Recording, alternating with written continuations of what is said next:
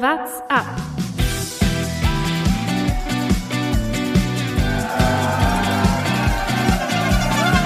Alle rüber, Jatzak, alle! Alle rüber! Der Radsport-Podcast. Der Juni hat begonnen und das ist ein ganz gutes Zeichen, denn wir zählen schön langsam die WhatsApp-Folgen, bis tatsächlich der Rennsport wieder losgeht. Und wir haben letzte Woche nachgezählt. Es sind mit dieser Folge noch fünf. Dann beginnt auch endlich wieder das erste Rennen. Sollte im August auch dieser Zeitplan so durchgeführt werden, wie er ist. Und damit herzlich willkommen zu einer neuen Folge WhatsApp, natürlich wie immer mit meinen beiden wunderbaren Kollegen Thomas Gerlich, Servus. Jonas Bayer Grüße. Und mein Name ist Lukas Bergmann. Ja, Thomas, wir haben das äh, ausgerechnet. Es Warten hat langsam Ende. Man kann sich wie so ein Adventskalender vielleicht schon schon an die an die Wand hängen Ja. und, und jeden Tag Türchen aufmachen. abreißen. Du meinst, die Hörer müssen jetzt noch äh, fünf Folgen lang unser Überbrückungsgelaber anhören, bis wir mal wirklich wieder über, über Renngeschehen sprechen. Ähm, und wir müssen uns noch äh, fünf Folgen lang irgendwas aus den Fingern saugen. Ähm, Naja, oder aus den einfach- Fingern oder saugen- Einfach, oder einfach, lass mich ausreden, äh, weiter coole Interviewgäste äh, ausladen. Haben ja schon wieder einen sehr coolen heute am Start, das Wolfpack. Au! Feiert Debüt bei WhatsApp. das war wir später. das war nicht das Wolfpack, das war ein Babywolf.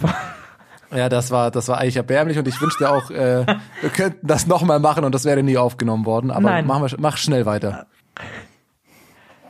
ja, es gibt natürlich auch wieder nicht äh, viel zu reden, deswegen ein bisschen Überbrückung mit einer unserer Lieblingskategorien. Stravazen.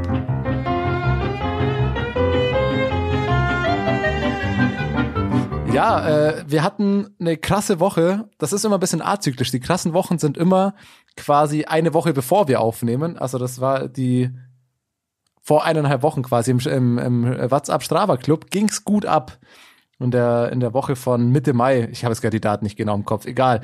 Auf jeden Fall war es ein Kopf-an-Kopf-Rennen. Es ging hin und her. Ähm, so viel vorweg gesagt, der, der die ersten zwei Wochen gewonnen hat, Markus N., nicht mal mehr eine Top 3. Die Wachablösung ist geglückt. Es sah lange so aus, als ob es da ein Kopf-an-Kopf-Rennen gibt oben. Und in den letzten drei Tagen kam Eike Jentner noch vorbei und hat sich einfach da mit drei Touren die Spitze geholt, am Ende 719 Kilometern. Es ist, wenn du 605 Kilometer gefahren bist, bist du nicht mehr in den Top 3. Das ist Wahnsinn. Äh, Und Eike Jentner, muss man an der Stelle auch sagen, coole Tour. Schaut euch das mal an bei ihm auf Strava. Ähm, Die sind von Freiburg nach Flensburg gefahren, er und ein Kumpel. Ähm, Sah ziemlich cool aus. Also einfach einmal quer durch Deutschland fahren, schauen, holt man den begehrtesten Titel im deutschen Radsport, die WhatsApp Strava Krone. Man muss ja dazu sagen, er ist nicht mal nur diese 719 oder was auch immer ist dann Kilometer in der Woche gefahren, sondern da kamen einfach noch 480 in den nächsten drei Tagen obendrauf. Also er hat auch lange in der äh, Folgewoche noch geführt, nur irgendwann am Mittwoch dann aufgehört und dann kamen noch ein paar andere vorbei. Ich, behau ich behaupte, das war strategisch. Der hat das so gemacht, dass er schön die Hälfte in einer Woche und in der anderen Woche hat, um sich vielleicht beide Wochen abzugrasen. Aber da kann er sich ja vielleicht irgendwie bei uns äh, mal melden, ob das irgendwie eine Rolle gespielt hat. Ich sage ja. Ich habe äh, auch noch was äh, zu Eike, falls du uns zuhörst, zu sagen. Äh, nächstes Mal meldest du dich. Ich war zum gleichen Zeitpunkt, als du gestartet bist in Freiburg, hätten wir vielleicht vorher noch einen kleinen Kaffee trinken können, äh, bevor du auf diese riesige Tour fährst äh, nach Flensburg. Du hast ja äh, mit der politischen Botschaft, die auf deiner Kappe stand, da habe ich ziemlich überein, äh, übereingestimmt mit der Distanz, die du gefahren bist. Natürlich nicht. Ja, das ist Hashtag mir No. Border. Aber ich, Hashtag No Border unter der äh, Genau. Mission stand das offensichtlich. Coole Sache, ähm, wenn man das aus der Ferne beurteilt, äh, ohne da jetzt mehr zu wissen. Aber ich fand's auch gerade witzig, wie du sagst, hättest doch Bescheid gesagt. Nicht so, okay, Jonas, wärst du mitgefahren oder was? Und so, nein, auf den Kaffee nein, vor. Abfahrt, da, da wäre Jonas. Zum Frühstück wäre er gekommen. Natürlich. Ähm, äh, Kaffeekiste heißt es. Meet me there. Ich bin eigentlich immer in Freiburg, bin jeden Tag da. Ähm, äh, Insider aus Freiburg. Ich will aber auch noch mal was zu Strava beitragen. Und zwar geht es um Folgendes, Thomas. Äh, du bist ja der, der von uns am nächsten dran ist, an der Spitze eigentlich von den Strava-Jungs. Aber die, äh, letzte Woche äh, bist du auf einmal zu mir in das untere, in die unterste Liga gerutscht, in die nicht sichtbaren also alle unter Platz 10. Was war da eigentlich los? Wie, wie fühlt sich's an, bei denen, die wirklich gar nichts geleistet haben, zu stecken? Ja, es war wirklich äh, eine einzige Enttäuschung, muss man so sagen. Letzte Woche war nix, muss diese Woche besser werden. Ähm, aber ich habe es Lukas auch schon äh, auf WhatsApp geschrieben, so wenn du 13. im, im WhatsApp Strava Club wirst, das ist wie 13. bei der Tour. Das, das weiß wer 13. wird, das weiß kein Mensch. Die Top 5, die kriegst du noch auf die Reihe. Platz 13. Wer war Jonas? Du vielleicht. Wer war 13. letztes Jahr bei der Tour? Jetzt. Du machst den, du machst den Geschke-Trick. Gefällt mir gut. Ja. Ich, will, ich will aber äh, einfach festhalten, dass äh, du bist auf jeden Fall einer der Ausrutscher und deshalb lass uns gleich zu der Kategorie kommen, die, die wir genauso hier äh, lieb gewonnen haben in unserem Podcast. Ausreißer und Ausrutscher. Ja, also ein Ausrutscher, äh, Thomas Gerlich, stimme ich jetzt nicht ganz so, der Mann ist trotzdem noch über 300 Kilometer gefahren. Hier, Jonas, nimm dir mal ein Beispiel daran. Ich Okay, versuche immer okay. Jonas ja zum, zum Radfahren zu Nein, begeistern, aber nein der Jonas Mann hat recht. Jonas hat recht. Platz, Platz 13, das ist nichts. Das ist. Okay, dann bin ich ruhig.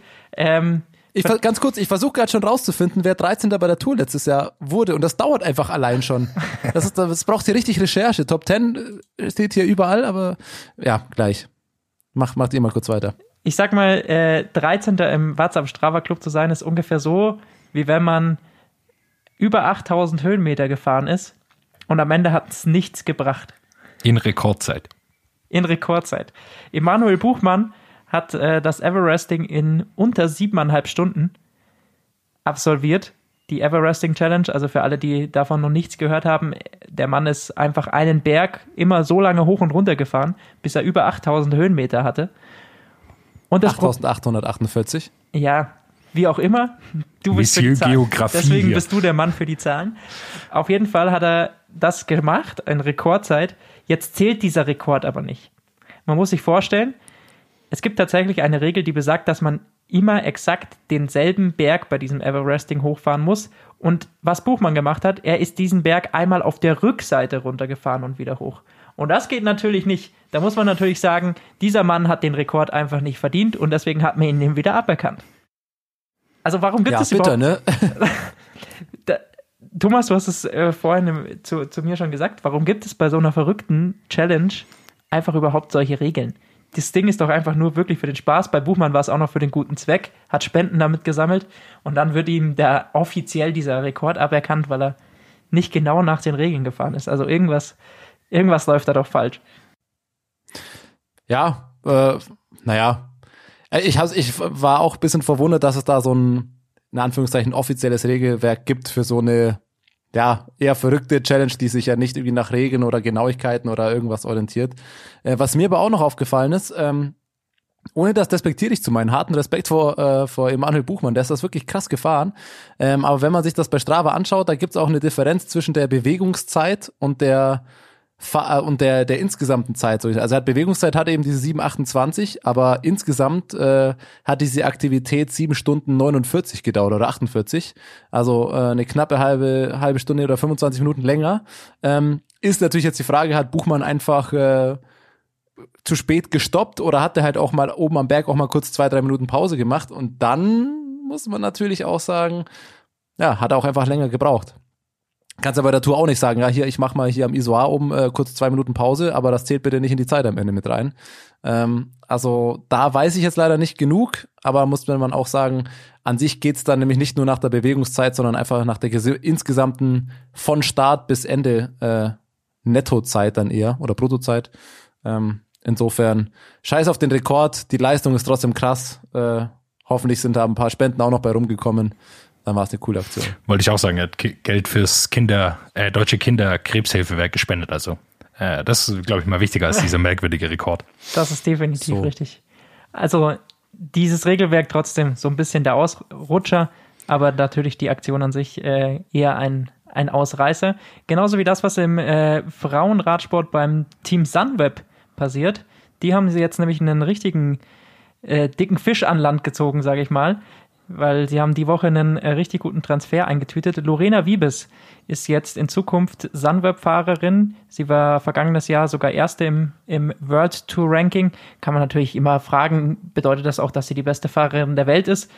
Ist jetzt mit einer Annemiek van Vleuten und Marianne Voss vielleicht noch nicht ganz auf einer Stufe, aber ähm, hat natürlich überragende Jahre jetzt hingelegt und für ihr Alter, ähm, sie ist 99er Jahrgang, da muss man natürlich schon sagen, das ist ein absolutes Nachwuchstalent und wenn man eins der größten Nachwuchstalente aus Holland hat, Ich glaube, dann kam, hat man einiges richtig gemacht in, im Team. Und Sunweb, muss man ja auch sagen, hat auch noch ein deutsches Riesentalent mit Liane Lippert. Also das vielleicht so das Frauenteam der Zukunft. Ja, also sie stellen sich da vor allem perspektivisch äh, gut auf, das muss man echt sagen. Äh, kann man natürlich für sie nur hoffen, dass sie solche Leute dann auch halten können. Vier ähm, Jahresvertrag. Ja. Vier Jahresvertrag bis 2024. Das ist halt schon auch mal eine Ansage. Das habe ich mir auch gedacht bei der Vertragslänge. Das musst du in also ganz ehrlich, in aktuellen Zeiten musst du auch erstmal einen Vierjahresvertrag bieten können. Ähm, also gerade im, ich weiß es tatsächlich nicht, wie die Vertragslängen bei den Frauen sind, aber im Männerradsport, äh, ja, da würden sich einige über einen Vierjahresvertrag freuen. Da sind oft auch nur zwei Jahre oder so ähm, die Verträge. Insofern gute Sache, wenn sie die halten. In ein, zwei Jahren, Sunweb hat da ein richtig, richtig starkes Team am Start. Man muss dazu noch sagen, ähm, dass oft ein Problem ist tatsächlich, dass die Verträge so lang dauern bei Männern. Also auf der einen Seite kann es sehr schlecht sein, äh, auf der einen Seite kann es gut sein, wenn man einen langen Vertrag unterschreibt, kann aber auch schlecht sein, weil die Verträge nicht daran gekoppelt sind, wie lange die Sponsoren, die Hauptsponsoren zugesagt haben. Und dann, äh, wir haben es letztes Jahr bei Katjuscha gesehen, dass die alle Verträge hatten, äh, noch über ein, zwei Jahre, aber Katjuscha äh, keinen Vertrag mehr hat als Hauptsponsor. Und dann ist man auf einmal ein Team gekettet, wo gar nicht sicher ist, dass es nächstes Jahr überhaupt äh, fahren kann. Und das kann sich dann zum Problem für die Fahrer entwickeln, weil sie keine neuen Verträge aushandeln dürfen mit, äh, mit neuen Teams für wen sich das auf jeden Fall gelohnt hat, ja, und das kam auch in den vergangenen Wochen raus, er ist für Fabio Aro, dass er damals einen Langzeitvertrag unterschrieben hat. Denn der gehört so mit zu den besten Verdienern, wie man auf dieser äh, ja, Liste der L'Equipe, der französischen Zeitung, gesehen hat. Fabio Aro auf Platz 5, wäre ich im Leben nicht drauf gekommen. Ja, ich habe. Ja, gut für ihn. Also wenn man sich überlegt, welche Fahrer da hinter ihm noch auf der Liste sind ähm, und was die für Platzierungen in den letzten ein, zwei Jahren eingefahren haben, ähm, hat er da nochmal einen guten Vertrag ausgehandelt. Aber um das mal auf die andere Seite zu sehen, ist halt natürlich schon auch die Frage, weil bis zu seiner Vertragsunterzeichnung, die ja glaube ich schon 2018 war, wenn ich jetzt nicht falsch, äh, falsch das im Kopf habe, ähm, hat Fabio Aro halt echt gute Ergebnisse gefahren. Und ist halt auch die Frage, ob dann durch so einen Vertrag ähm, halt der Druck dann so hoch wird oder oder was für Gründe das dann hat, dass du danach halt dann nicht mehr so an diese an diese Zeiten rankommst. Also ist die Frage, ob er wirklich nur halt gute Jahre hatte und jetzt halt nicht mehr so so in zur Weltspitze gehört oder dir halt so einen Vertrag und so eine Erwartungshaltung, die sicherlich mit dem Vertrag auch einhergeht, die halt so eine Bürde auflegt, dass du dann halt vielleicht einfach nicht mehr so unbeschwert äh, fahren kannst und das das da auch noch mit reinspielt. Er hat äh, Verletzungsprobleme gehabt, äh, das ist bekannt, äh, als seit er dahin gewechselt ist äh, und er hat die Ergebnisse nicht mehr, aber wie du es gesagt hast, vor seiner Vertragsunterschrift hat er wahnsinnige Jahre gehabt. Da war er quasi so der äh, Fahrer der Zukunft. Also wir wollen nicht vergessen, bei der Tour de France hat er Siege gesammelt, war da im gelben Trikot. Äh, das war kein Fahrer jetzt, der da irgendwie äh, zufällig da hochgeraten ist. Jetzt wirkt es natürlich ein bisschen merkwürdig, dass er da auf Platz 5 steht und hinter ihm dann Valverde, Nibali, Carapaz, Pinot, Roglic und sowas stehen. Äh, Alaphilippe. Alaphilippe, ja. Ja, Alaphilippe habe ich so ein bisschen ausgenommen, weil er, für mich ist er immer noch kein Rundfahrer, aber. aber äh, ich wollte jetzt auch gar nicht zu sehr auf diese Gehaltsliste eingehen, kann sich jeder gerne da nochmal äh, selber anschauen. Wir verlinken das Ganze auch nochmal in unseren Show Notes. Da könnt ihr gerne euch das Ganze nochmal angucken. Was ich aber eben sehr interessant an dieser Liste äh, finde, deswegen bin ich zu sprechen drauf gekommen. Man redet immer über Decoyne Quickstep als äh, vielleicht das Radsportteam. Aber man sieht es wieder an dieser Gehaltsliste. In den Top 20 befindet sich genau ein Fahrer von Decoyne Quickstep. Und das ist, äh, wie wir angesprochen haben, Julian Alaphilippe. Aber trotzdem ist dieses Team irgendwie so ein bisschen das äh, Nonplusultra. Und deswegen haben wir uns gedacht, laden wir uns einfach mal einen Gast aus diesem Team ein. Ein Deutscher, Yannick Steimle. Und äh, ich werde mich jetzt äh, ausklinken und euch beiden das Feld überlassen. Und dann äh, werden wir ein bisschen hören, wie es im Wolfpack-Rudel eigentlich so zur Sache geht. Jawohl, das Wolfsgeheule im Hintergrund. Äh, wir haben heute einen jungen deutschen Fahrer, ein deutsches Nachwuchstalent, heute zu Gast bei WhatsApp. Ähm, der erste oder der einzige Deutsche aktuell im Wolfpack von The Conic Quickstep, Yannick Steimle, heute bei uns zu Gast. Servus Yannick erstmal. Ähm, vielen Dank, dass du die Zeit nimmst. Äh, cool, dass du da bist. Servus, hallo. Ja, mich freut's auch, dass ich äh, bei euch teilhaben darf und ich bin gespannt auf die nächste halbe Stunde. Ja, das bin ich auch. äh, jetzt äh, fangen wir mal mit, äh, mit was Unverfänglichem an. Ich habe auf, äh, also kann sagen, wir nehmen heute am Donnerstag auf. Ich habe gestern äh, auf Instagram verfolgt, äh, du hattest so ein äh, Social Swift Ride, im, das Wolfpack Ride auf, auf Swift. Wie geht's den Beinern? War das was Schweres oder war es eher eine lockere Einheit? Ah, nee, ähm, wir haben vom Team, ähm, sage ich mal, immer zwei Fahrer, äh, müssen wöchentlich eine Fanausfahrt machen mit ähm, ja, den Mitgliedern des Wolfpack Fanclubs. Und ähm, es war eine lockere Einheit, es war Ruhetag-Tempo. Aber ähm, ich sag mal so, auf Swift ist ganz einfach, man kann sein Tempo fahren, wo man möchte. Ich war am Ende, glaube ich, Vorletzter, weil alle sind Rennen gefahren auf dem, äh, auf dem Account gestern. Aber es war für mich auch eine coole Erfahrung, weil ich zum ersten Mal auf Swift war. So, äh, ja, es hat Spaß gemacht und ich denke, dass ich es im Winter, wenn es schlecht Wetter ist, ab und zu mal wieder einbauen werde.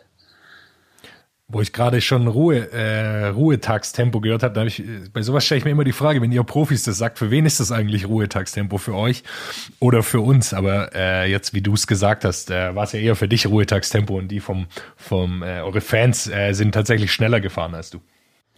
Ja, ich sag, ich sag mal so, ähm, viele haben Angst, mit Profis trainieren zu gehen, aber ich selber sage, es ist oft einfacher, mit Profis Radfahren zu gehen, weil wir trainieren zu 98 Prozent nach Plan und wenn wir Grundlage auf dem Plan stehen haben oder Ruhetag, dann fahren wir auch Grundlage oder dann machen wir auch Ruhetag und fangen nicht an zu spaßen im Training mit äh, irgendwelchen Einheiten. Deswegen fahren wir relativ für einen Amateurfahrer entspanntes Tempo, sage ich jetzt mal. Aber klar, in der Kehrwende, wenn wir dann halt in die Intervalle übergehen, dann wird's halt für die anderen schwer. Ich denke auch, äh, für mich wird selbst äh, bei eurem normalen Ausdauertraining schwer. Thomas könnte da wahrscheinlich mehr mitmachen. Aber äh, wir wollen so ein bisschen auch darauf schauen, wie, wie du eigentlich zum Radsport äh, gekommen bist. Du kommst ähm, aus dem schwäbischen Weilheim. Ähm, das ist direkt neben Kirchheim. Und da, alle, die sich so ein bisschen mit Mountainbike auskennen, äh, da kommen die Fumitsch-Brüder her, die bekanntesten deutschen Mountainbiker der letzten Jahre, würde ich mal sagen. Bist du über die so ein bisschen zum Radsport gekommen oder hatte das ganz andere Gründe? Ähm, es hatte eigentlich ganz andere Gründe. Ähm, ich hatte als kleines Kind einen Herzfehler und ähm, ich habe relativ spiel, äh, viele Sportarten ausprobiert. Ähm, ich war beim Fußball, beim Tennis, äh, Leichtathletik, Skifahren und auch Radfahren. Und dann ähm, habe ich irgendwann ein Tennisspiel gehabt bei 35 Grad in der Sonne und bin auf einmal blau angelaufen, keine Luft mehr bekommen. Und dann hat sich herausgestellt, dass ich Asthma habe ähm, daraufhin waren wir bei vielen Sportärzte in Kliniken. Und dann hat damals ein Sportarzt zu mir gesagt, ich brauche einen Ausdauersport, wo mich ans Limit bringt. Und daraufhin bin ich dann über das Skitraining im Sommer, wo wir mit Radfahren dann verbunden haben, eigentlich so zum Mountainbiken bekommen, dass wir danach ja drei, vier Jahren gemerkt haben, dass mein kleines Herz, sage ich jetzt mal, was überdurchschnittlich klein war, größer wird und wächst und ähm, ja, dass es eigentlich immer besser wird mit dem, mit dem Atmen, mit den Bronchien und alles. Und so bin ich eigentlich zum Mountainbike-Sport gekommen. Also du hast quasi ein ärztliches Attest zum äh, Vollgasballern bekommen, kann man das so sagen? Also das hieß wirklich vom Arzt, du brauchst irgendwas, was dich, was dich ausdauertechnisch komplett ans Limit bringt.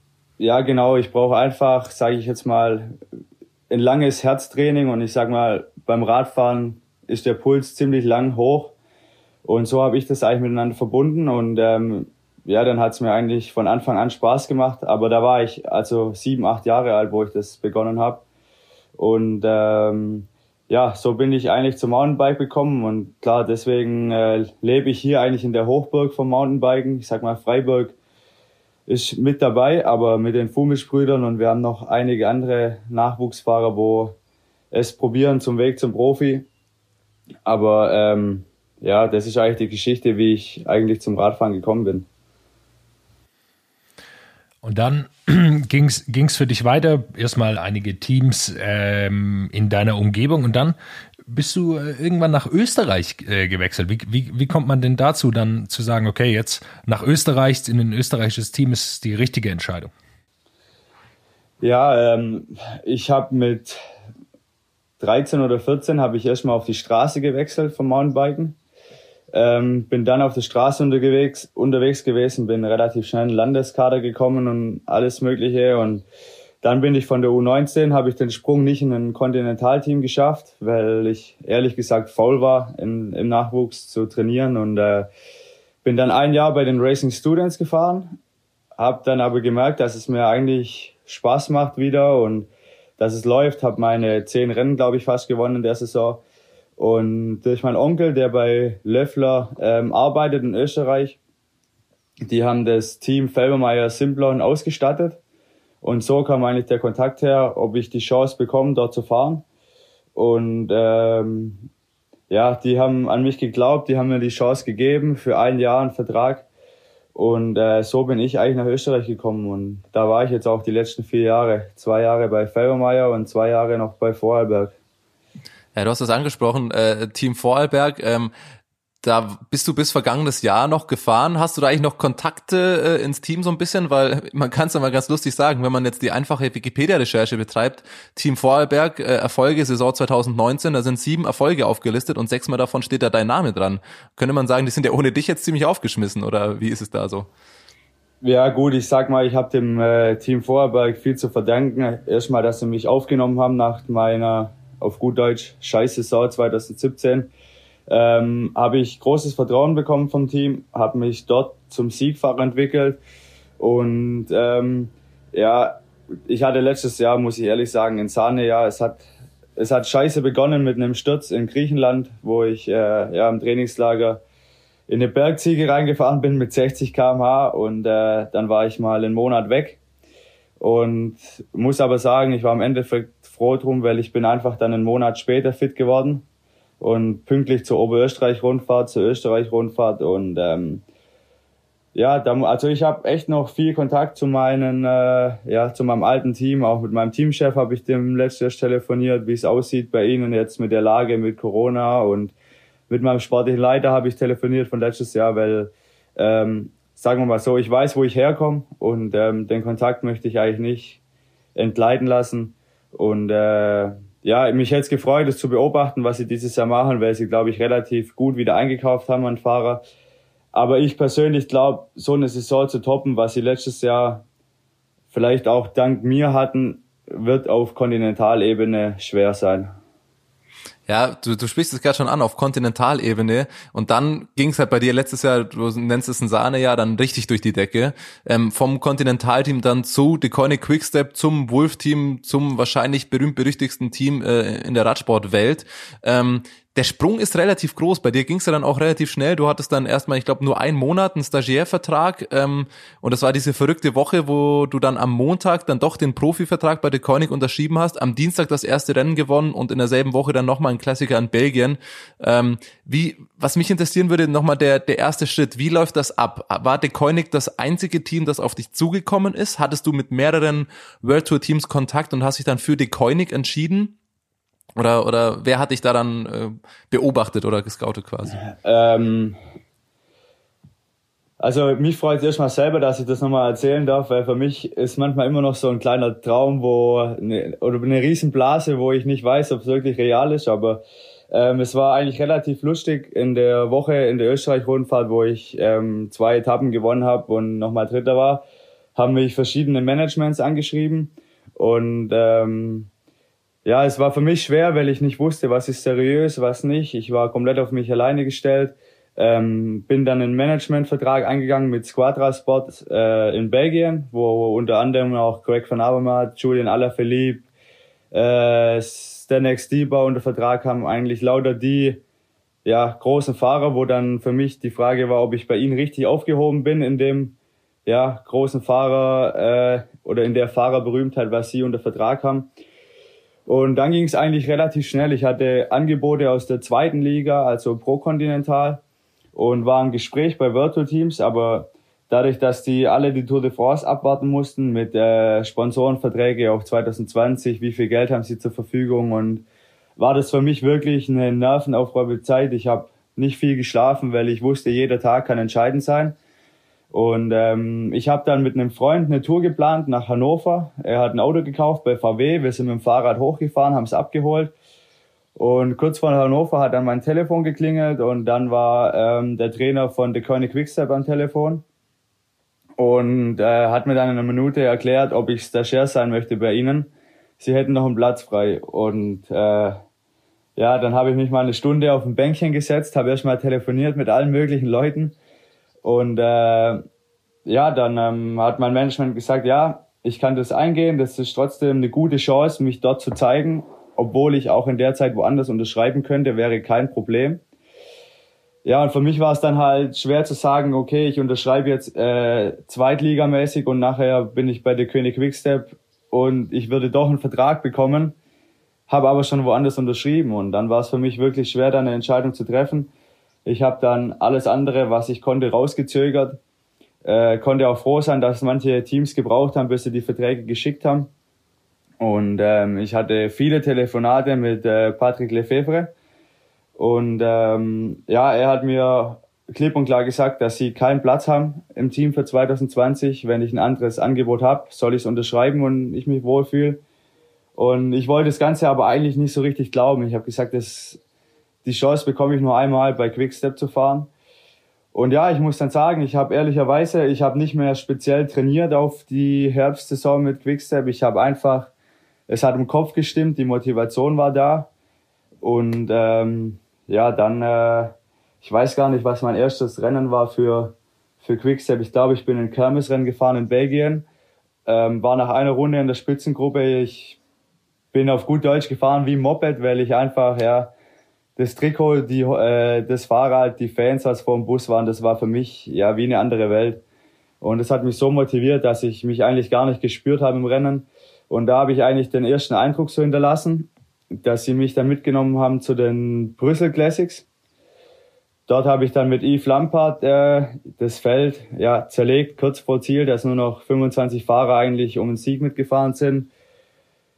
Dann bin ich Sonntagmorgens heimgeflogen und wo ich daheim war am Flughafen, hat mein Telefon geklingelt von Patrick Lefebvre, dass ich einen Zweijahresvertrag bekomme.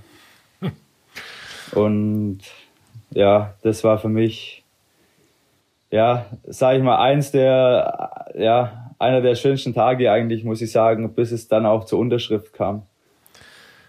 Man merkt es auch, du, also erstmal, ich habe auch ein bisschen Gänsehaut, wenn ich mir das so anhöre, dass du erstmal, ja. dass du äh, ja keinen Vertrag angeboten, dann äh, so gute Leistung gebracht, zusammen mit Yves Lampert, muss man sich auch überlegen, das ist jetzt nicht irgendein No-Name, sondern du bist ja mit dem, einem der Top-Klassiker-Fahrer wahrscheinlich gefahren und hast jetzt einen Vertrag eben im Top-Klassiker-Team äh, bekommen, das es so gibt äh, in der World Tour.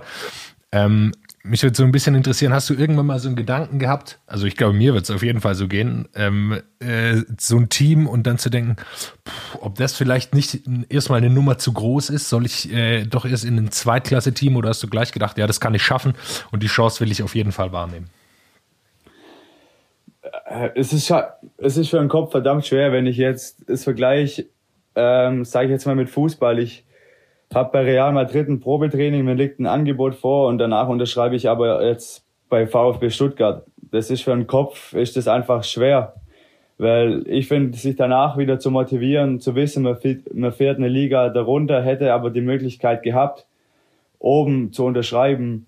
Und ich sag bis heute noch, auch wenn manche Leute mir es vielleicht nicht gemacht hätten und so gesagt hätten, ich glaube, jeder, wo das Angebot vor sich liegen hat, und einen Stift zur Hand hat, hätte das unterschrieben, weil die Möglichkeit, einmal bei Quickstep zu fahren, ähm, bekommen nicht viele und sich darauf verlassen, dass man die Möglichkeit nochmal bekommt, finde ich ein hohes Risiko, weil man weiß nie, was passiert. Und ähm, ich war mir bewusst, dass ich in ein Team gehe, wo es schwer wird, in die erste Reihe zu fahren. Aber ich war mir auch bewusst, dass ich nirgendwo anders besser Radrennen fahren lerne wie bei Quickstep und vor allem die Rennen, wo ich gewinnen will. Und deswegen bin ich da eigentlich zuverlässig, weil ich sage, wir haben in der zweiten Reihe auch so eine Mannschaft, wie andere Teams in der ersten Reihe nicht haben. Ja, das ist, das finde ich spannend, weil ich, glaub, ich kann mir auch vorstellen, man will sich ja dann nie im Nachhinein sagen, ah, was wäre gewesen, wenn, ne? wenn man diese Chance hat und nimmt sie nicht wahr. Ähm, lieber geht das, blöd gesagt, äh, in die Hose, als dass man sich äh, jahrelang denkt, ach, was wäre gewesen, wenn ich das äh, doch angenommen hätte. Was mir ja. gut gefällt, ist, dass du dass du gleich in deinen ersten Rennen klassische Koenig-Aufgaben übernimmst, nämlich dass ihr das Feld zerpflügt, wie du vorhin gesagt hast, dass nur noch 25 Fahrer mit ins Ziel kommen. Äh, dass das gleich klappt, äh, äh, hört sich gut an. Man hat auch gerade, finde ich, echt das, das Grinsen in deiner Stimme richtig gehört. Also man merkt, wie gerne du darüber sprichst oder äh, wie, was für verrückte Zeit das für dich war letztes Jahr im Herbst. Du hast jetzt von ein paar Telefonaten mit Patrick Lefebvre auch gesprochen. Das ist ja irgendwie ja, eine der, der berühmtesten, schillerndsten Figuren, Personen im, im Radsport so. Was ist das so für ein Typ und, und wie nimmst, wie hast du ihn wahrgenommen, wenn er dir am Anfang erzählt, ja, wir haben keinen Platz und am Ende ruft er dann doch an und sagt, ja, hier, komm, kriegst einen Vertrag. Wie, wie gewinnt er einen? Ja, ähm, ich, ich sag mal so, ich, ich selber war überrascht, wie Leute im Fernseher rüberkommen und wie sie in Natur rüberkommen. Und es ist eine sehr stille Person, ähm, wo aber wenn, wenn er was sagt und wenn er was zu dir meint und ehrlich ist, dann kann man das auch sich zu Herzen nehmen, weil es ist kein Typ von große Worte, sondern das, was er einem sagt, das ist dann einfach so. Und äh, ja, ich, ich war am Anfang natürlich war ich traurig, wo ich gehört habe, ja, sie haben keinen Platz und ähm, es geht alles nicht und ich habe es mir nicht so glauben lassen wollen, weil ich dachte, ich fahre jetzt hier im Quickstep-Trikot rum und nächstes Jahr fahre ich vielleicht wieder in irgendeinem anderen Trikot. Das will ich nicht. Ich will, weil viele Leute haben auch nicht kapiert, was da Share ist und was nicht. Die haben schon alle gedacht, ich hätte dort unterschrieben. Und das war auch so ein bisschen der Mitgrund, wo ich dachte, ich, ich muss dort bleiben, ich muss es irgendwie schaffen. Und ähm, ja, ich habe ich hab mich relativ gut ins Team eingefunden. Ähm, sag mal, die ganze Mannschaft, wo dort war, hat mich ja von Herzen aufgenommen, hat mich gleich mit eingebunden. Nach dem ersten Rennen, wo ich mit ihnen gefahren bin, habe ich äh, eine Rolle bekommen, wo ich eigentlich dachte, oh, ob ich das schaffe, weiß ich nicht, weil es gerade die Aufgabe war, auf dem Kopfsteinpflaster vor Brüssel das in die Hand zu nehmen. Und ähm, ja, was ich ehrlich sagen muss, ich bin viel über dem Limit gefahren, aber was mich einfach motiviert hat, wenn ich nach links und rechts schaue, was für Namen mit mir dort rumfahren, ähm, war das für mich natürlich ja ein Highlight. Also allgemein die Woche da letztes Jahr im September, das ah, die werde ich nie wieder vergessen mit der Vertragsunterschrift, mit dem äh, Sieg einen Tag später beim kleineren Rennen in Belgien.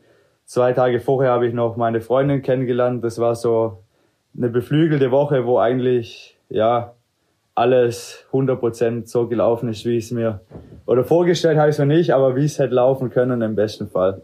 Ja, wenn's läuft, dann läuft's, ey. Wahnsinn. Äh, klingt ja, echt, klingt echt ja. nach, einer, nach ziemlich vielen Ereignissen in einer, in einer kurzen Zeit, die man wahrscheinlich auch erstmal verarbeiten muss. Äh, man kann ja auch noch dazu sagen, das zweite Rennen, das du dann da gewonnen hast, Championship von Flandern, da wird halt ein Dylan Gröne wegen Dritter, den du da geschlagen hast. Also das ist ja, äh, wo wir schon ja. bei Rennen waren mit nicht No-Names, also das war ja schon auch gut besetztes Rennen.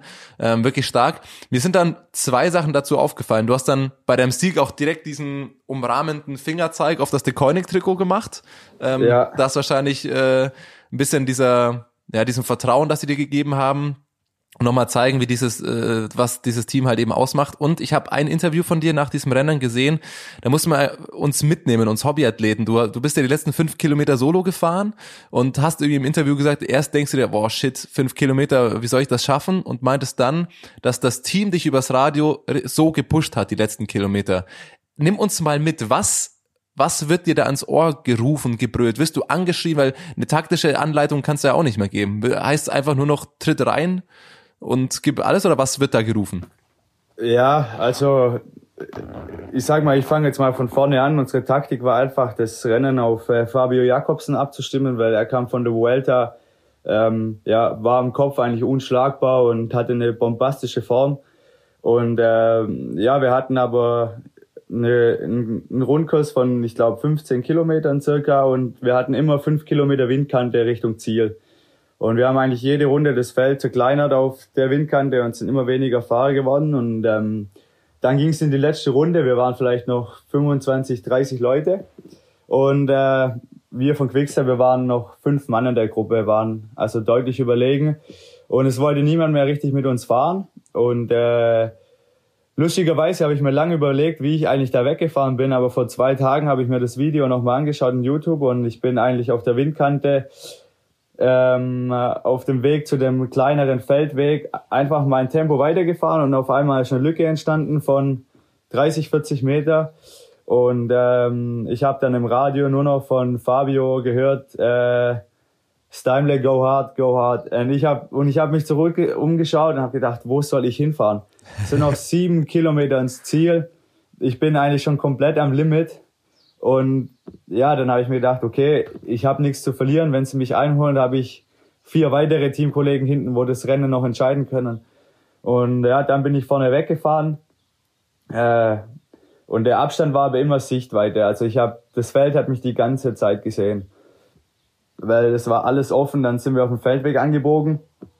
Und dann sieht man auf dem Video gut, dass ähm, das, das Feld nochmal auf ja, bestimmt 50 Meter rangekommen ist. Also eigentlich die perfekte, ähm, die perfekte Ausgangslage, dass von hinten nochmal zwei, drei Fahrer hinspringen könnten. Aber ich habe mir dann auch gedacht, die anderen mussten auch schon so viel leiden in dem Rennen, die sind nicht mehr frisch. Und äh, ja, ich bin meinen Stiefel durchgezogen, mein Team hat hinten alles zugemacht, ist jeder Attacke hinterhergefahren. Und äh, dann bin ich auf die große Hauptstraße gekommen und die ging drei Kilometer lang vierspurig nur geradeaus. Und äh, ja, dann hatte ich leichte Schiebekante und ähm, ich habe auf meinen Tacho geguckt und ich hatte die ganze Zeit 55 km/h draufstehen. Ich habe mich nur dran orientiert. Ich bin gefahren, gefahren. Ich habe mich mehr umgedreht wie nach vorne geschaut, weil ich dachte, das, das kann nicht sein, das kann nicht sein. Und ähm, ja, ich wurde eigentlich immer nur angeschrien, dass ich fahren soll und fahr, fahr, fahr, dreh dich nicht um, schau nach vorne, fahr. Und ja, dann äh, habe ich mitbekommen, dass von hinten nochmal drei kommen mit einem Teamkollege von mir. Und das hat mir nochmal so Motivation gegeben, dass ich mein Tempo erhöhen konnte. Und ähm, ja, die haben im Endeffekt sich zu dritt oder zu zweit aufgelöst und sind nicht zu mir gekommen. Dann war es noch eineinhalb Kilometer und äh, ich hatte noch nie so lange eineinhalb Kilometer vor mir. Es, die Fans an der Seite, die haben mich angeschrien. Ich war komplett alleine, bin in Gegenwind reingefahren. Und ähm, ich hatte die große Angst, dass es läuft wie bei großen Rundfahrten, dass ich 200 Meter vom Ziel da noch eingeholt werde. Und äh, ja, ich bin aber über die letzten fünf Minuten im Schnitt knapp 600 Watt gefahren. Ich bin einfach nur, ich bin nur getreten, getreten. Ich wusste nicht mehr, ja, ich habe Krämpfe bekommen gegen Ende, dass ich den schwersten Gang reingemacht habe, dass ich es irgendwie ins Ziel bekomme.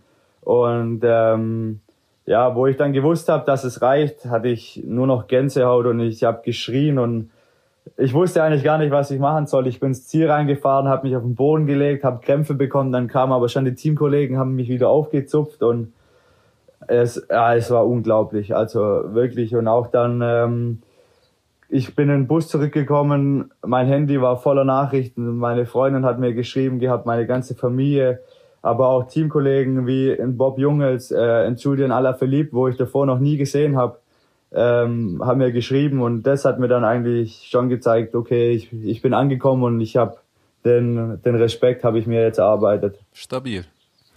Jetzt, äh, du hast schon gesagt, deine Teamkollegen, die haben hinten alles zugemacht. Ähm, das kennen wir von, von Deconic. Äh, Quickstep, ihr seid meistens in der Überzahl in so in Klassiker-Eintagesrennen und meistens schafft es einer raus also fährt dann einfach mal los, 30 Kilometer vor Schluss. Zum Beispiel dieses Jahr gab es zwar noch nicht so viele Rennen, aber eins davon hat äh, dein Teamkollege Kaspar Askren gewonnen, Kone Brüssel-Kone, auf eine ähnliche Weise. Gut, das war 35 Kilometer, ist er, glaube ich, alleine gefahren. Wie wichtig ist es für den Kopf, wenn man weiß, dass hinten die Teamkollegen sind und die jede Attacke mitgehen und somit auch immer da Tempo rausnehmen von den Leuten, die hinterherfahren wollen? Ich, ich sag mal so, ähm, das Team strahlt, finde ich, schon eine gewisse Siegesarroganz auf, wenn sie auf Rennen auftreten, weil wir kommen zu jedem Rennen und haben eigentlich eine 95-prozentige Siegchance. Wir haben immer Fahrer dabei, wo das Rennen abschießen können. Und ähm, das, das gab mir halt auch die Sicherheit, wo ich genau wusste. Und äh, wenn ich eingeholt werde, dann gewinnt halt auf gut Deutsch ein anderer. Und das ist der, sage ich jetzt mal, der Siegeszug von Quickstep, dass es keine Einzelgänger gibt, dass wir das Rennen auf ein abstimmen, sondern wir sitzen im Bus und von sieben Leute können fünf, fünf Leute das Rennen gewinnen. Und ich glaube, das ist eigentlich der große Schlüssel zum Erfolg, dass wir wirklich als, als Familie, als Team und als Mannschaft agieren und jeder gibt für jeden 100 Prozent. Und ähm, das gibt auch vielen Fahrern bestimmt im Rennen das Vertrauen, mal eine Attacke zu fahren, wo jetzt vielleicht nicht angebracht ist, weil er einfach weiß, er hat hinten fünf Leute, wo wenn es schief geht, dafür gerade stehen können. Und ähm, ich muss ehrlich sagen, es ist auch bis heute noch so, wenn ich jeden Morgen ins Trikot reinschlupfe und trainieren gehe, ähm, bin ich stolz drauf und einfach brutal motiviert. Wie wenn ich jetzt immer noch, sage ich mal, im alten Trikot fahren würde von letztes Jahr, weil es einfach eine komplett andere Welt ist. Ja, dann liegt es vielleicht daran. Wir hatten das schon zwei, dreimal im Podcast. Äh, wir haben die These vertreten, gib Fahrern einfach das Deconic-Trikot und sie gewinnen Rennen. Dass es irgendwas muss in diesem Trikot sein, weil du bist ja nicht der Erste, der äh, zu diesem Team wechselt und auf einmal Rennen gewinnt. Ähm, oder was heißt auf einmal, aber halt direkt, äh, direkt gewinnt. Ähm, dann muss es irgendwas in diesem Trikot sein, was einen offensichtlich schnell macht. Ja, es ist einfach auch, ähm, sage ich jetzt mal, das Selbstbewusstsein, was das Team dir gibt. Ähm, wir fahren zum Rennen und es ist es ist eine Totenstille im Bus, jeder hat seine Kopfhörer auf, ähm, die Teambesprechung ist vorbei und auf einmal werden die äh, Bang Olufsen Lautsprecher auf das volle hochgezogen, sage ich jetzt mal, und jeder ist motiviert und jeder geht eigentlich mit dem mit dem Killerblick nach außen, wir gewinnen das Rennen. Und das sind auch die die Teamkollegen, was sich untereinander nochmal pushen. Und ähm, ja, ich mag die die, sage ich jetzt mal es hört sich blöd an, aber die Arroganz vom Team, weil ähm, ich habe es gemerkt, die anderen Teams haben im Rennen einfach Respekt vor dem Trikot und ich glaube, das liegt einfach an den letzten 20 Jahren, dass sich das Team das erarbeitet hat und einfach jedes Jahr ihre ja über 50 oder 60 Rennen bald gewinnt. Du hast es vorher gesagt, ähm, äh, nach deinem ersten Sieg hat dir Julia Alaphilippe und Bob Junges geschrieben. Du kanntest sie damals noch gar nicht, jetzt wahrscheinlich. Inzwischen hast du die schon ein, zwei Mal getroffen, dich auch mit denen unterhalten können. Ähm, mich würde auch interessieren, es gibt ja neben den zwei, gibt es noch andere Leute, die da absolut rausstechen. Also Stanik, Stieber, äh, Yves Lampert, alles super Fahrer. Ähm, welcher von denen ist so der, wo du denkst, genau das ist der Fahrertyp, den ich, den ich vielleicht in zwei, drei, vier Jahren erreichen will. Auf dem Level will ich sein. Ist es der Alaphilippe, so die Ardennen-Klassiker? Ist es eher äh, Stiba ähm, für, für Kopfsteinpflaster oder, oder was ist da dein, dein Ziel? Ähm, ich muss ehrlich sagen, am sympathischsten im Team ist natürlich, was viele nicht denken, Alaphilippe ist eine Riesenpersönlichkeit. Ähm, er, ich habe selten so einen erfolgreichen und berühmten Mensch getroffen, wo aber so sympathisch und auf dem Boden geblieben ist. Und ähm, ich muss aber sagen, dadurch, dass ähm, Bob aus Luxemburg kommt und auch im deutschsprachigen unterwegs, unterwegs ist, habe ich natürlich mit ihm einen super Ansprechpartner im Team, weil sonst alles auf Englisch ähm, gemacht wird. Und ähm, ich sehe mich selber eigentlich schon in der Rolle bisschen vom, vom, vom Bob Jungels aber ähm, ich sehe mich ein bisschen weniger stark am Berg, dafür stärker am Sprint. Aber ja, im Endeffekt, ich selber war eigentlich gespannt, wo meine Reise hingeht dieses Jahr, wie ich Rennen gewinnen kann. Auf dem Weg wie letztes Jahr, dass ich solo ins Ziel komme. Aber ich bin auch davon überzeugt mit meiner Sprintstärke, dass ich Sprints gewinne aus 20, 30 Mann. Aber da war ich einfach selber auf meine Entwicklung gespannt, die ich annehme. Und ähm, ich habe bis heute eigentlich kein richtiges Vorbild, weil ich mir selber einen Weg schaufeln möchte und nicht so richtig weiß, in wem, in wem ich mich wirklich selber sehe. Ich bin noch nie richtig Rennen auf Kopfsteinflasche gefahren. Es ist klar von jedem der Traum Paris-Roubaix, Flandern-Rundfahrt. Aber nachher fast 300 Kilometer da zu fahren, ist, glaube ich, dann auf dem Rad kein Traum mehr.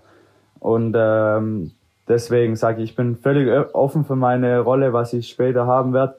Aber ähm, ich sehe mich eigentlich schon ein bisschen in, in Bob Jungels.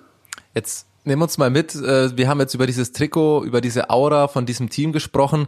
Ähm, es nennt sich das Wolfpack, das ist eine Marketing-Sache, aber es wird so oft von diesem verschworenen Haufen, von dieser Familie gesprochen. Wie kommt man da rein? Also man kennt das von, von Mannschaftssportarten, da gibt's Mannschaftstaufen, das, man kennt Fußballer, die beim neuen Team, da müssen die mal singen für alle. Äh, erzähl mal ein bisschen was. Wie, wie hast du deine Kollegen, deine auch berühmten Kollegen kennengelernt? Wie wirst du da aufgenommen? Wie gehen die auf dich zu? Und was hast du vielleicht mal machen müssen an einem Mannschaftsabend oder so? Ähm, ja, also mein Riesenglück war einfach, dass ich äh, Stagiaire war und dass ich dadurch viele schon gekannt habe. Und ähm, äh, dadurch ist mir einfach leichter gefallen, ins Team reinzukommen, weil ich bin halt zum ersten Teamtreffen gekommen und habe schon sage ich jetzt mal, 40 Prozent vom Wolfpack ähm, gekannt und sie haben mich gekannt von den Rennen. Und ähm, deswegen war es für mich eigentlich ja wirklich ein schönes Willkommen, weil mich die Fahrer darauf angesprochen haben, auf meinen Sieg bei äh, Camp Scar von Flandern. Und ähm, ja, natürlich hatte ich auch die Feuertaufe, sage ich mal, um ins Team willkommen zu heißen. Die behalte ich aber lieber für mich, weil äh, was da passiert ist mit allen Teamkollegen, war kein schönes Ende. Wo war das denn? Aber ähm, Wo war das? In, Kalp, in Kalpe im Trainingslager. Ah, okay. Und ja, ich muss sagen, der nächste Tag war wie nach drei Wochen Tour de France, so vom Gefühl her. Nur taten nicht die Beine weh Nee. wahrscheinlich. Nee, ah, ah. aber nee, ich muss sagen, das macht einfach das, Wolfpack aus. Ähm, wir, also es hört sich blöd an, aber sie können feiern bis in die Nacht rein, stehen aber morgens auf und bringen wieder Top-Leistung auf dem Rad. Und einfach die Lockerheit, was, was die Leute mitbringen im Team. Und es ist so, jeder motiviert jeden im Training. Ich, ich kann auch nicht so richtig sagen, was das Erfolgsrezept ist von der, von dem ganzen Wolfpack, aber ich glaube einfach, dass es eine Riesenfamilie ist und dass ein Physio genau gleich behandelt wird wie ein Fahrer. Und äh, ja, jeder Einzelne, wo mich bis jetzt am Flughafen abgeholt hat, hat mich eigentlich aufgenommen, als würde ich sie schon drei oder vier Jahre kennen. Und ähm, davor hatte ich eigentlich die größte Angst, weil ich ehrlich bin, ich bin ein großer Familienmensch. Ich hatte in Vorarlberg eine kleine Familie. Ich habe mich immer wohlgefühlt, wenn ich dorthin gekommen bin.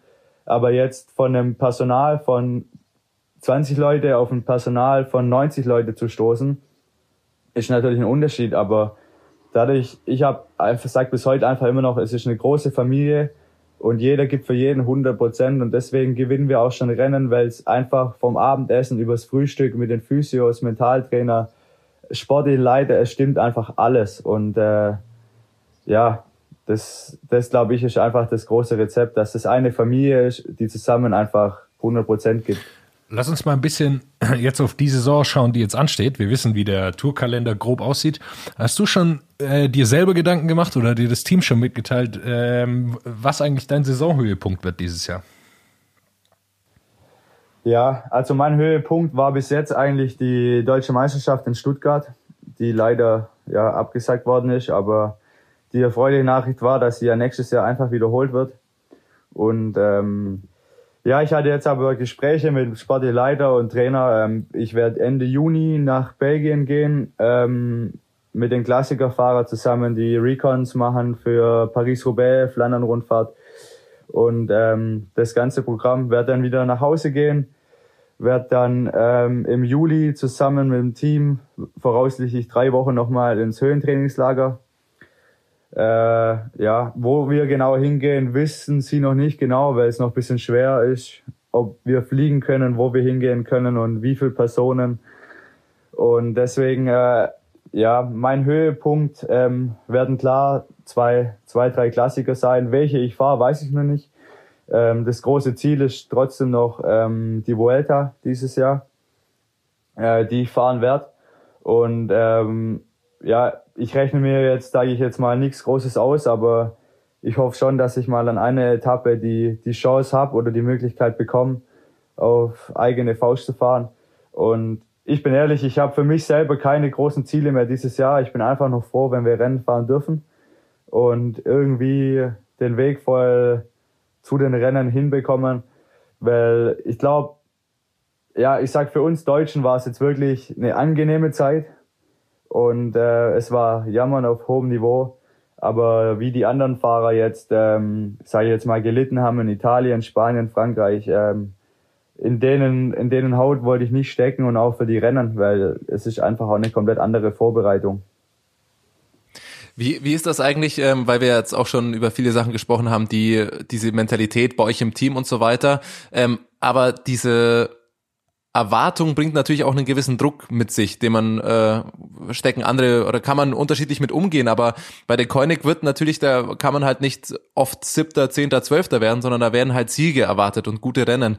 Wie ist sowas eigentlich am Anfang? Ist sowas mündlich vorher abgesprochen? Hast du, also du musst jetzt keine oder wirst und darfst du wahrscheinlich eh nicht sagen, Vertragsdetails jetzt erzählen, aber gibt's bei Radsportlern eigentlich gewisse Sachen im Vertrag festgeschrieben? Also von deiner Seite, dass du zugesichert hast, was weiß ich, eine Rundfahrt im Jahr fährst du mit oder so? Oder wird auch was von dir schriftlich erwartet? Was, was wird denn da vorher so festgelegt?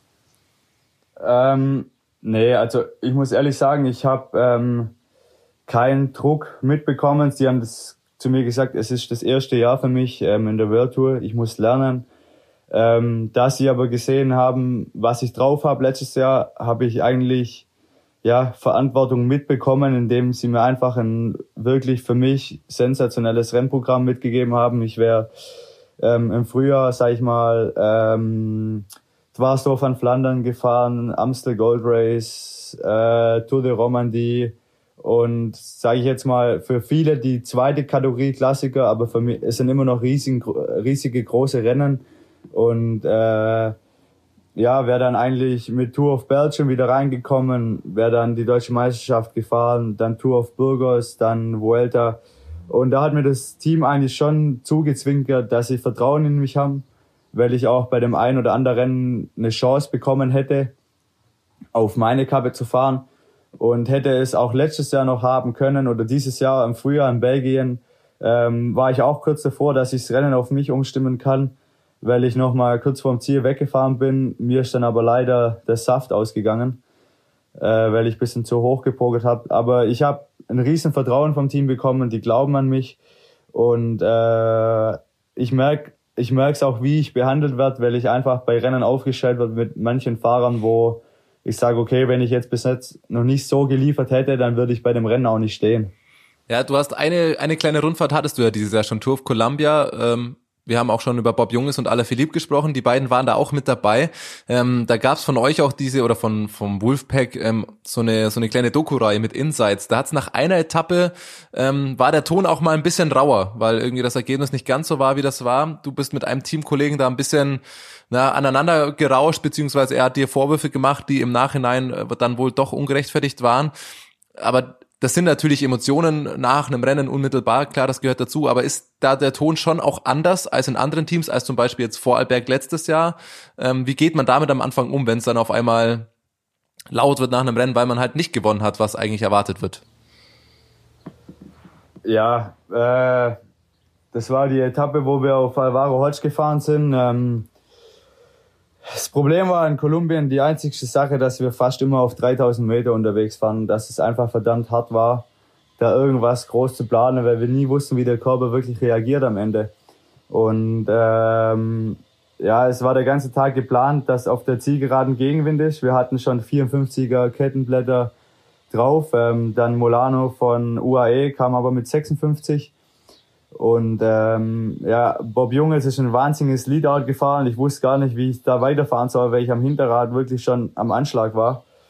Aber ja, ich bin dann weitergefahren, habe nochmal einen draufgehauen. Hinter mir ging dann eine Lücke auf. Äh, ja, und dann wurde es hektisch im Finale und Alvaro hatte nur ein 53er Kettenblatt drauf, hat sich dann einfach überdreht im Sprint, ist am Ende nur noch Dritter geworden. Und äh, ja, ich glaube, ich meine, das ist das Problem, was das Wolfpack hat. Es, es gibt keinen zweiten Platz. Es gibt äh, ja den ersten Verlierer und es zählt nichts anderes wie ein Sieg. Aber das ist auch die Mentalität, was ich eigentlich liebe. Und ähm, ich kann mit Kritik umgehen. Ich bin kein Weicher. Ich stehe zu allen Fehlern, die ich mache im Rennen und ich lerne auch draus.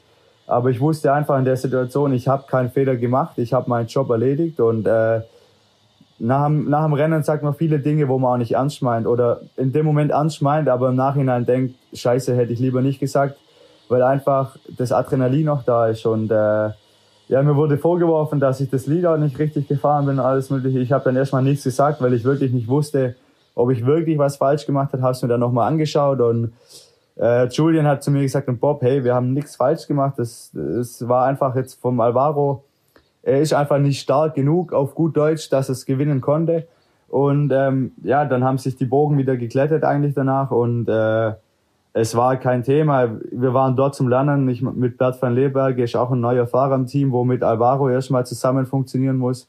Dann ich noch dazu und äh, ja, wir sind leider ohne Etappensieg heimgegangen, aber wir waren jeden Tag auf dem Podium und äh, ja, also Verlieren gehört genauso dazu wie Gewinnen, aber aus solchen Fehlern wird man einfach nur stärker.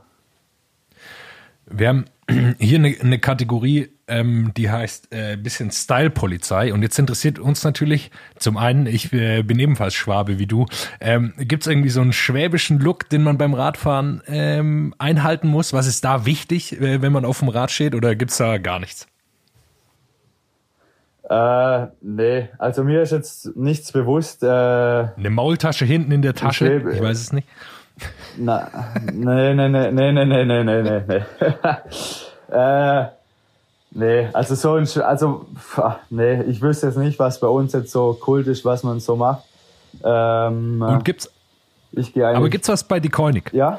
Äh, oder bei, Wollte bei ich auch mal fragen. Ihr Ja. habt jetzt schon auch so ein paar Poser, sag ich mal, ähm, im Team, die sich schon auch in Szene setzen können. Und da geht's auch viel um Style und äh, auf dem Rad, auf dem Lenker ist nochmal der, das Wolfs-Emblem äh, reingraviert. Gibt's da auch Sachen, äh, sagt, hey, das und das mal lieber nicht tragen oder hey, das, das und das mach mal? Ja, man wird schon so, also auch wenn ich manche Sachen in Instagram oder so hoch hau manchmal, dann kommen schon so von Teamkollegen so Sticheleien manchmal, wo ich aber halt genau weiß, Junge, sei ruhig, weil das gleiche hattest du letzte Woche eigentlich in der gleichen Kategorie drin. Aber es ist schon so, sage ich jetzt mal, ähm, ich denke nicht so extrem wie beim Fußball, aber wir haben schon einige Styler im Team, auch sage ich jetzt mal, die privat stylisch unterwegs sind, egal ob es mit Autos oder äh, keine Ahnung, was alles mögliche ist. Aber man schaut schon ein bisschen auf sich selber, klar, wenn man es jetzt sich vielleicht auch irgendwie ähm, sich erarbeitet hat oder verdient hat. Aber ähm, natürlich genieße ich es auch, äh, in der Öffentlichkeit zu stehen und ähm, vor allem hier in der Region äh, bei Quickstep zu fahren, wo viele halt sich im Radsport auskennen, ist natürlich besonders. Aber ähm, ja, es gibt sonst schon Sticheleien. Ich meine, wir haben Lidl als Sponsor, bekommen halt die ganze Lidl-Klamotten äh, gestellt und ähm, viele sind halt dann dem Motto so hinterher, ähm, ja, wenn wir es bekommen, dann ziehen wir es auch immer an. Dann haben wir halt die Fahrer, wo da dagegen sind und äh, die kommen dann komplett neutral, sage ich jetzt mal vom Flughafen, aber halt dann in, äh, ja, sage ich jetzt mal Louis Vuitton und Gucci und dann geht die Stichelei natürlich im Auto schon Sag los. doch mal einen Namen. Und- wer, wer ist der Louis Vuitton-Trager bei euch? Es hört eh keiner. Ah, da gibt's, denen. da, da, da, da gibt's, da gibt's nicht nur einen, aber ähm, ich, ich sag mal, ähm, Stanek Stieber achtet ziemlich auf sein Äußeres und äh, ja, schaut einfach. Bob Jungels ähm, ist genauso unterwegs. Alvaro Hodge, also ich muss ehrlich sagen, es sind relativ viele, aber ich finde es einfach auch irgendwie cool, dass sie auf sich achten und es nicht bloß der Radsport gibt, sondern neben dem Radsport auch was anderes, wo glaube ich dann einfach auch den ja die Ausgewogenheit bringt, wieder aufs Rad zu kommen, dass man einfach noch was anderes hat und aus sich draus macht und äh, ja, ich finde es eigentlich cool und ich bin eigentlich auch so ein bisschen, sag ich mal, nicht ganz so in dem Stil noch nicht unterwegs, aber ich feiere es, wie sie leben und äh, ja, finde es einfach geil. Gucci-Tasche gibt's dann ab der ersten großen Rundfahrt. Sag mal, hab, habt ihr auch, habt Na. ihr eigentlich auch so einen Wolfpack WhatsApp-Chat? Gibt's da irgendwie so einen, so einen Gruppen? Ja. Ja. Wer ist da der, wer, wer, wer befüllt den meisten Content? Oder wer kritisiert am häufigsten? Äh. Oder, oder was, was wird da so geschrieben? Ich meine, solche Gruppenchats sind ja selten, äh, oder meistens ist doch da meistens nur Quatsch drin oder irgendwelche Gags, oder? Oder ist das bei euch total pragmatisch? Also, ähm, es kommen ziemlich viele Videos tagtäglich in die Gruppe rein, wo man nicht alle anschauen möchte. Aber ähm, nee, sonst muss ich sagen, es ging eigentlich schon immer richtig kulant zu. Ich meine, ähm, sobald einer ein Rennen gewonnen hat oder stark gefahren ist, war eigentlich die ganze Gruppe aktiv und hat geschrieben. Aber es wird schon ein bisschen ein Gag gemacht über andere und manche werden hochgenommen dann vor allem. Aber das ist so, ja, die Lockerheit, was eigentlich dazukommt. Und ähm, wir haben jetzt nicht einen, wo da immer so richtig eigentlich Impuls gibt, sondern es sind wirklich viele unterschiedliche, wo immer mal wieder äh, ja, Sachen reinschreiben oder Videos reinposten. Und äh, ich selber bin ehrlich, ich traue mich manchmal gar nichts reinzuschreiben, weil ich sage, ich bin neu, ich weiß nicht, wie es ankommt. Und ähm, ja, ich schaue mir dann lieber die Videos an, bevor ich sie selber reinschicke. Ja, wahrscheinlich die, die schon ein bisschen gestandener sind, da sinkt diese Hürde Ja. wahrscheinlich so ein Alain Philippe oder so, würde mich auch mal interessieren. Was der dann für Videos oder Ja. so oder so schickt. Ich äh, bin jetzt am überlegen, wie, wie sagen wir das jetzt am besten? Irgendwie ein harter Ausgang fürs Interview. Ähm, Wir hatten eigentlich äh, noch ein bisschen weiter mit Yannick Steimle gequatscht, äh, hatten auch noch eine Verabschiedung, also jetzt nicht, dass er hier so ungalant einfach aus WhatsApp rausgeschmissen wird. Ähm, wir müssen nur, ja, ganz ehrlich sein, es ist leider bei dieser Thema der WhatsApp-Gruppe bei der Koenig, ähm, ja, haben wir, ist Yannick bisschen in, in Plauderlaune gekommen und äh, das hat uns bisschen in Teufels Küche gebracht. Ähm, wir hatten gestern noch lange, lange Telefonate. Ähm, mit ein paar Leuten aus dieser Gruppe, von denen eben Internas rauskommen. Auch äh, Patrick Lefebvre hat sich bei uns noch gemeldet. Deswegen können wir leider den restlichen Teil des Interviews an der Stelle nicht mehr ganz veröffentlichen. Ähm, das tut uns leid, aber das sind einfach ein paar ja zu verrückte Geschichten äh, rausgekommen, die wir die wir so leider nicht einfach veröffentlichen können. Entweder das oder es gab einfach ein technisches Problem. Das sind jetzt die zwei Möglichkeiten und ihr könnt alle entscheiden, was wahrscheinlicher war. Also ich finde, meine Story klingt ziemlich plausibel eigentlich. Ja, je nachdem, wie gut dein Französisch geworden ist über die letzten zwei Stunden. Meins ist nicht gut. Mich, mich kann er nicht erreichen, der gute Lefebvre. Christoph Aber dann weiß, weiß, weiß im Inter Interview jetzt äh, nicht mehr zu hören war. An der Stelle nochmal danke, danke an Yannick Steimle. Cooles Interview fand ich. Ähm, gute Geschichten da dabei rumgekommen, äh, coole Sachen erzählt. Ich, und, ich, mich äh, hätte noch interessiert, ob die Ziege noch lebt, in die er reingefahren ist. Oh. ja, überlebt es so eine Ziege, wenn da jemand mit 60 km/h reinfährt? Das fand ich tatsächlich interessant. Ja. Ja. Also Ziege, Ziege. Ziege, falls du das hörst, melde dich bei uns. Wir wollen dein Lebenszeichen. Das Wolfpack, das reißt halt auch mal Ziegen in den Bergen. Das ist doch bekannt. Der Wolf geht um und hat eine Ziege gerissen. So ist es. So ist es. Ja, wir haben es äh, Anfang der Folge schon, schon angekündigt. Also, jetzt sind es noch vier Folgen. Dann geht äh, der Sport wieder los, aber wir haben noch ein bisschen was im Petto. Strade Bianche, 1. August ist es, oder? Ja, richtig. Darauf freuen wir uns natürlich alle. Aber äh, hier bei WhatsApp gibt es natürlich auch in zwei Wochen wieder eine Folge. Wir haben noch ein bisschen was im Petto, um uns über diese Zeit noch ein bisschen mit Radsport zu unterhalten. Schön, wie du da einfach so blöffst. Ja. Hast du schon was in petto? Natürlich noch nicht, aber es wird sich was ergeben in den nächsten Tagen. Wie immer. Nee, wir haben natürlich schon wieder massenweise Interviewgäste auf unserer Liste. Die stehen Und, alle äh, Schlange bei uns. Ja. Lefebvre hat auch angerufen, eigentlich nicht wegen der WhatsApp-Gruppe, sondern er will jetzt auch gerne ins Interview zu uns. Das war, war der eigentliche dass wir, Grund. Äh, Yannick Steimle mit ihm gesprochen haben, bevor wir mit Lefebvre sprechen, natürlich. Okay, es wird albern. Okay, ich glaube, wir Jonas schüttelt schon den Kopf. Jonas, wir haben Jonas schon verloren zum Beispiel. Ja, äh, mir reicht's. Macht's gut, Leute. Wir, wir, hören uns wieder in zwei Wochen dann äh, mit neuer Energie, wie man es im Radio sagt. Bleibt gesund, kommt gut durch die Woche. Gott, Jonas als, Mo als Morningshow-Moderator, äh, das, das wäre mal noch ein Traum. Konntet ihr früher hören, aber jetzt ist es, die Zeiten sind vorbei. Also macht's gut. What's up? Der Radsport-Podcast.